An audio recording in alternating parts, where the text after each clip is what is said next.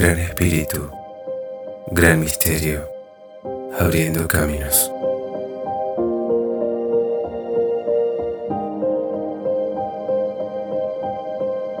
Hay algo mágico que envuelve el viaje de quien lo hace sin rumbo ni destino fijo.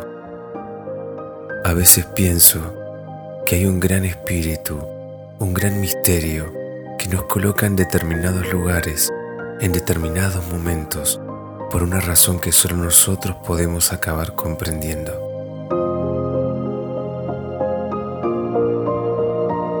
Necesitaba que me pasara esto. Era necesario aquel mal rato tomar este camino, pelear con esa persona, conocer a esta otra. Una vez le pregunté a un amigo qué era viajar para él y me contestó, esbozando una gran sonrisa, que viajar es como cuando tiras un huevo en aceite caliente y se expande por toda la sartén. Así es viajar. Y sobre todo, viajar en solitario, significa estar expuesto de forma constante a la vida misma, a la vida en bruto, a la vida tal cual es. Tú y tus circunstancias mezclándose continuamente, sin parar, con el medio cambiante, con personas cambiantes, con sentimientos y emociones también cambiantes.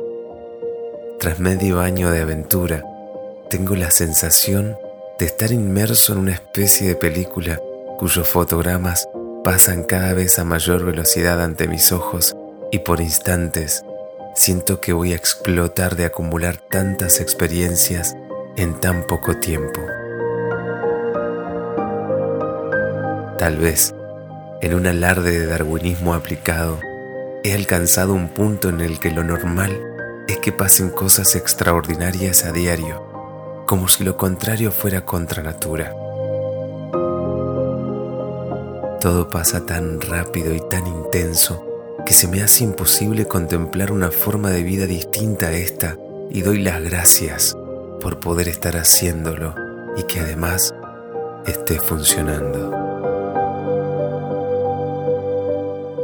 Creo que lo importante es estar alerta, estar disponible, como si el gran misterio nos colocara en un escenario y él se sentara en el patio de butacas expectante por ver cómo actuamos.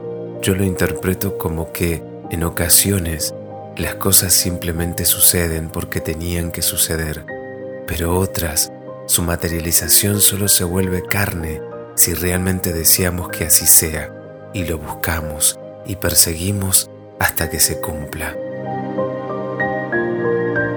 multiversos y realidades convergen sin parar, sin descanso, sin tregua, aunque no lo veamos o quizás no lo queramos ver. No hay duda, somos los creadores de nuestra propia realidad. El resto son excusas.